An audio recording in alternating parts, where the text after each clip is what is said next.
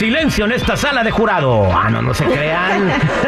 Oiga, quiero darle la bienvenida a mi amiga Leti Valencia de la Liga Defensora. Muy orgulloso de ella soy yo porque es de Michoacán, poniendo en alto el nombre de los michoacanos en ese país. Bienvenida, Leti. Muchas gracias, Terry. Arriba Michoacán, arriba México. Eh, la abogada de migración que tenemos aquí en el programa y hoy nos trajiste una invitada, ¿verdad? Y quieres eh, platicarnos un poquito de su historia. Ella se llama Betty. Bienvenida, Betty. Gracias.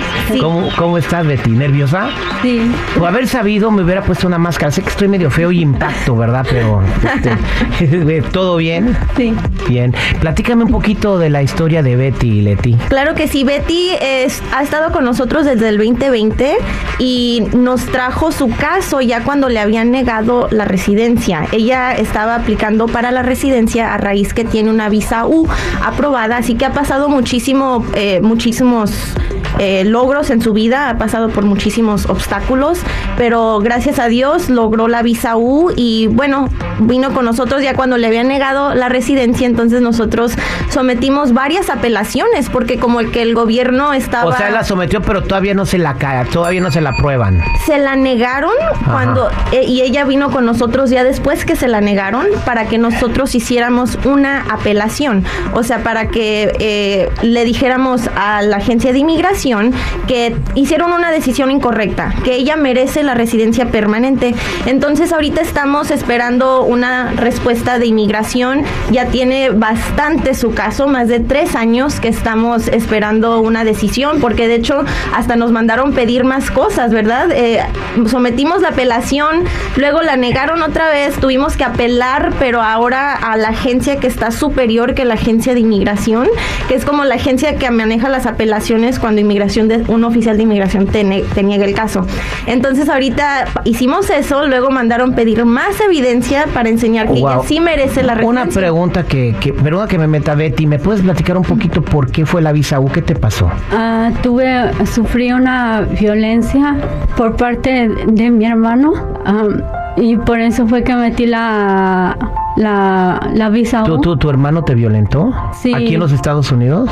Sí, cuando acababa de llegar de México, como a uno, un par de meses, él empezó a pegarme feo y él usaba drogas. Oh, ok, ok. Entonces, ah, pues no, yo dejé eso, yo, ah, la primera vez yo me quería matar y él dijo que no, que ya no lo iba a hacer y él sacó una pistola y que él se iba a matar, pero ya me convenció que no, no hiciera eso, que me quisiera matar, que iba a agarrar un cuchillo y ya, y pasó y luego siguió, siguió la golpiza, pero ya, ya no me acuerdo cómo fue que yo dejé eso, no le dije a nadie, luego me empezó a amenazar que iba a hacer pedazos a mi otro hermano y, y yo por eso fue que no, no hablé, Qué lamentable. Oye, y tú tienes una niña chiquita, ¿verdad? sí. ¿Y ya tenías a tu niña cuando pasó esto?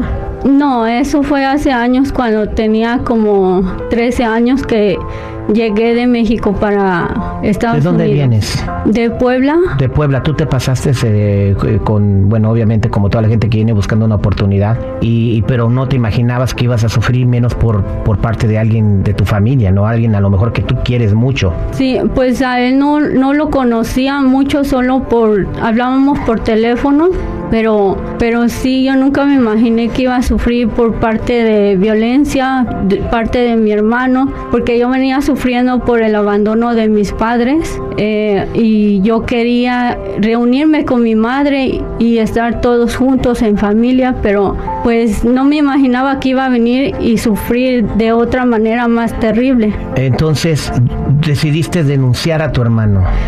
Sí, tardó como unos dos años para denunciarlo. Lo denuncié porque él me amenazó que iba a matar a mi sobrinito. Wow, que, o sea, es una historia de violencia, sufriste mucho, no entiendo qué, qué más evidencia quieren.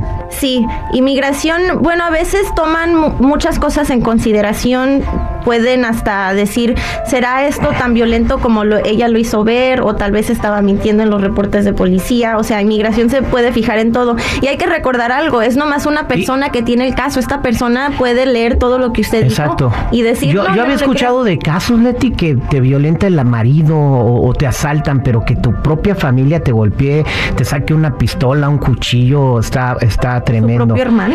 Y obviamente vivir sin, sin, sin tus papeles y con todo esto, pues estás sufriendo mucho, ¿no, Betty? Sí, ah, en las noches luego la verdad me pongo a llorar porque yo no quiero estar con el miedo de que me lleguen a sacar del país y qué va a ser de mi hija. Llegaste muy chiquita aquí a ese país, ¿verdad? Sí, a los 13 años. Imagínate, pues no es como como no no puede no puede este eh, eh, pues no podría tener una vida. Eso tambo- también es un argumento como para que ellos se apresuren esto, ¿no? Sí, claro, pues ella entró en el 2005, ¿verdad? Entraste Sí. de manera ilegal y tiene pues que casi 18 años en este país sin estatus legal y tiene una niña que pues es toda su, todo su mundo. Imagínate tener ese miedo Sí. de que la puedan deportar porque no le aprueban la residencia y de hecho ya se la negaron varias veces. Espero que, que muy pronto puedas tener tu residencia, pero por parte del programa y de Leti, de la Liga Defensora, tenemos para que te vayas a divertir con tu niña. Bien bonito, no sé si puedes abrir tu regalo, por favor.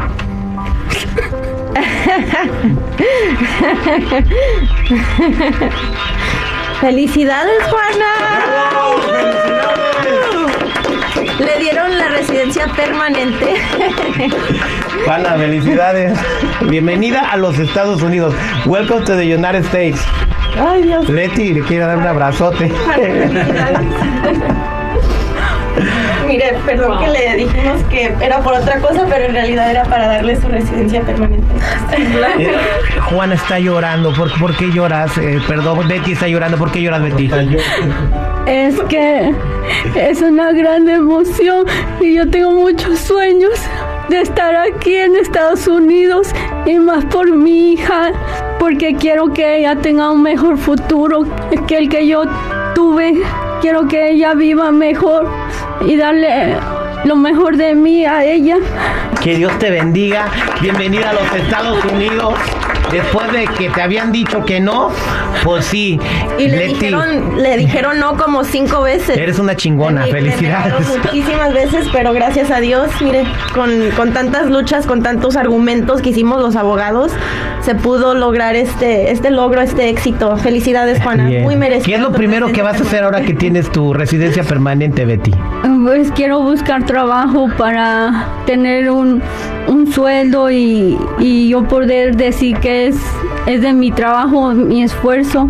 Y tener mejor a mi niña. Claro que sí, pues todo eso vas a poderlo lograr porque eres una, una mujer muy luchadora, se ve que tienes muchas ganas de salir adelante, luchaste por eso y estas son recompensas que le da la vida a las personas buenas. Que Dios te bendiga, Betty, gracias Leti por, Gracias. por esta sorpresa tan maravillosa. Un Otra placer. vez, una vez más. Muchas gracias a todos.